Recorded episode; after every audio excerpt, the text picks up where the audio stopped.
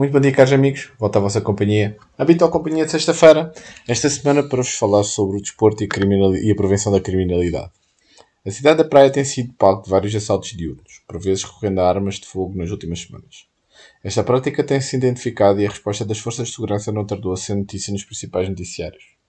Contudo, desde 2017, que o governo Cabo Verde lançou um Programa Nacional de Segurança com foco na prevenção e uma forte componente social e educativa para diminuir a criminalidade e a violência no país. O Programa Nacional de Segurança Interna e Cidadania terá uma abrangência transversal e prevê ações imediatas além da intervenção policial, pretendendo restaurar os princípios como a cidadania e acabar com o sentimento de insegurança.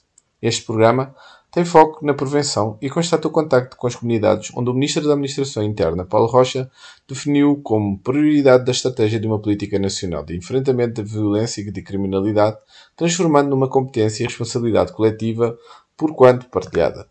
Nesta estratégia de atribuição de responsabilidade coletiva, as comunidades e as organizações da sociedade civil têm um papel.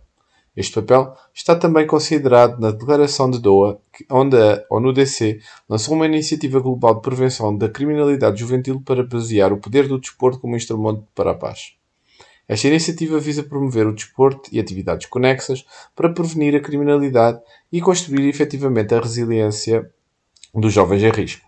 O reforço das capacidades de vida dos jovens é um objetivo fundamental para minimizar os fatores de risco e maximizar os fatores de proteção relacionados com a criminalidade, a violência e o consumo de drogas. Ao potenciar o conhecimento das consequências da criminalidade e do abuso de substâncias e do desenvolvimento de competências de vida, a iniciativa procura influenciar positivamente o comportamento e as atitudes dos jovens em risco e prevenir comportamentos antissociais, embora concluindo que parte do Programa Global de Declaração do OA, no final de setembro de 2021,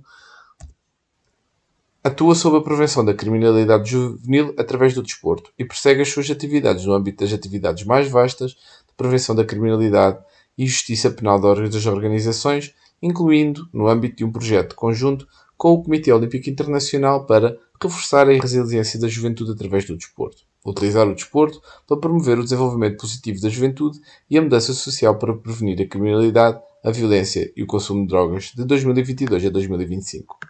A Agenda 2030 para o Desenvolvimento Sustentável sublinha também o crescente contributo do desporto como ferramenta para a paz na sua promoção da tolerância e do respeito.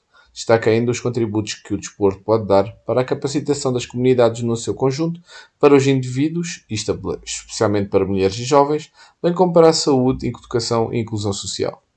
Mesmo com a inscrição do papel do desporto na visão da política nacional e internacional, é importante compreender como, na prática, se pode utilizar esta ferramenta de desenvolvimento humano ao serviço da prevenção da criminalidade e delinquência juvenil. Muito obrigado pela vossa companhia. Voltarei novamente para a semana com mais um tema, naturalmente ligado ao desporto.